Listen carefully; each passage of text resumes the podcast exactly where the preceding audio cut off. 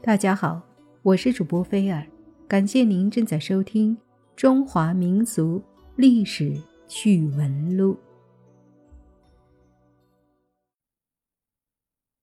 武则天运用手段见到了皇上，慈禧也用了手段，才让咸丰帝宠幸身为敌人后代的她。中国历史上最有权势的两个女人，经历是何其的相似。而武则天完全可以是慈禧的老师。唐太宗李世民当然喜欢的都是漂亮的女人，他的后宫里美女不计其数。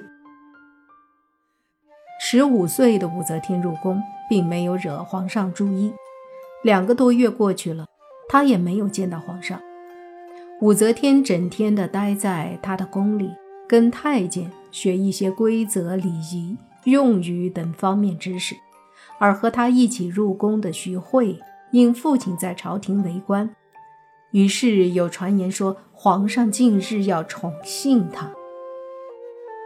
武则天经过考虑，他就想了个办法，他要和徐惠拜姐妹，通过徐惠接近皇上。于是武则天每天就千方百计地讨好徐惠。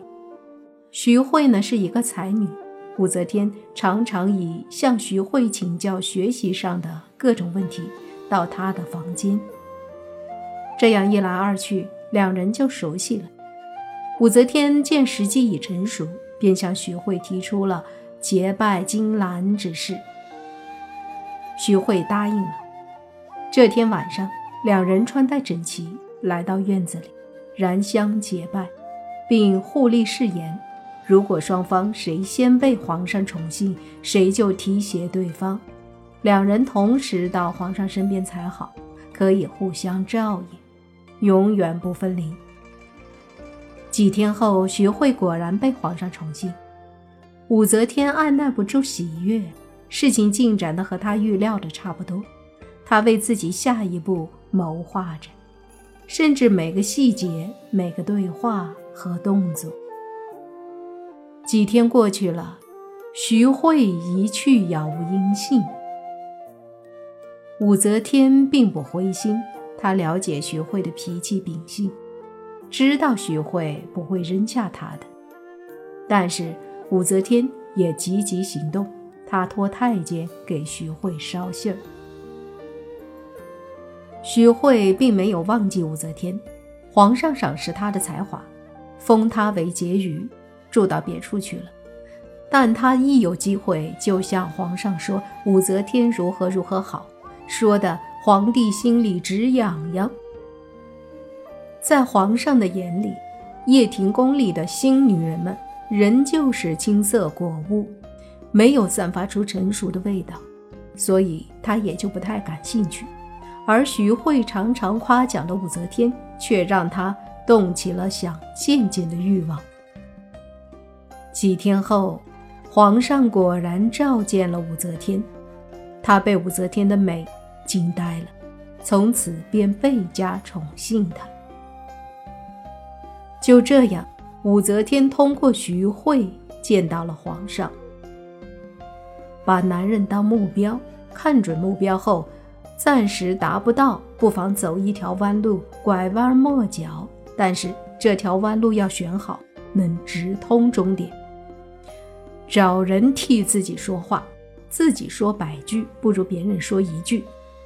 女人不求立即和男人达到一种水深火热的程度，巧妙地向男人传递你的信息。利用男人身边的女人来接近男人是最好的办法，这就是武则天的想法。试想，一个美貌的女人都说好的女人，怎么能让男人按耐得住不动心呢？这是最有效的活广告。当然，利用女人要施手段，摸透她的喜怒哀乐，要比她聪明。男人注重义气，女人注重情义，只要情到义，也就不愁了。这时可以随心所欲地利用情来实施义了。曲径通幽就是这个道理，曲通直，直连曲。武则天第一次要陪皇上睡觉，她当然知道在同辈之间有许多的竞争者。帮她打理的这位老太监，也许发觉她对自己的第一次很不安，出于好意说了些安慰她的话，其中就有徐惠陪皇上的事儿。武则天坦诚地接受了他的好意，可同时也唤起了他不服输的心理。她想，一定要超过他们。这天晚上，武则天由提着灯笼的太监引导，到当时天子常住的甘露殿，终于能见到皇上了。看着近在咫尺的皇上，武则天的心紧张的快要跳出来了。李世民的动作很粗鲁，完事儿后，他觉得下身阵阵痛楚，一颗泪珠禁不住滚了出来。李世民喜上眉梢。在他的眼里，这眼泪就像稀世珍宝似的，还从来没有人当着他的面儿哭过。以前李世民占有的少女不计其数，他们都拼命的忍耐，木偶般的脸上强露出死板的笑，而怀中的武则天却不同，她并不隐藏此时的痛苦，她梨花般娇美的脸颊上泪珠晶莹剔透。闪着妩媚之光，让李世民倍感珍贵，心中非常的快慰。其实武则天的哭开始时是情不自禁的，当她看到皇上兴奋的样子，决定继续哭下去，喜得皇上爱不释手。她第一次觉得怀里拥有的不是傀儡，而是个活生生的美女。李世民被武则天的眼泪所打动，他亲自给她定号，叫做武媚娘。武则天退出甘露殿时，已接近午夜子时，她由太监背着回到掖庭宫。她不了解其他宫人的情形，例如许惠状况，但她本能的知道自己能使皇上如意，这就足够了，并且已经很好的开始了第一次。从现在开始，要努力作战，坚持到底。武则天躺在床上是这么告诫自己的。过去，她认为男女间的事儿是梦一般甜蜜的，是神秘的，也是神圣的。现在，她明白这件事近乎粗暴，会带给女人厌恶感和痛苦，她十分的扫兴。此后不到三天，武则天就又得到皇上宠召。再度适合皇上。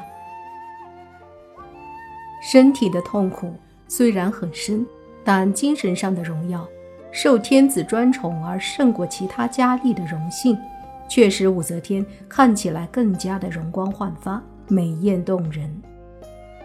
武则天在李世民面前大胆机智地运用了哭这一招，使她从众多的女人中脱颖而出，勾住了李世民的心。第一次接触男人，内心难免会有惶恐。陌生的环境里，面对陌生的男人，如何调整心态，以己之软解男人之汉，征服男人，是每个不甘心女人要面对的问题。女人用眼泪能记住男人的心，但是女人有泪也不要轻弹。喜欢女人眼泪的男人，把泪珠当珍珠。不喜欢的会因此而生厌。女人流泪时要看男人的脸，这叫女为悦己者容。当然，这都是古代的时候男尊女卑社会下的人们的思想。现在的女人大多是女为己而容。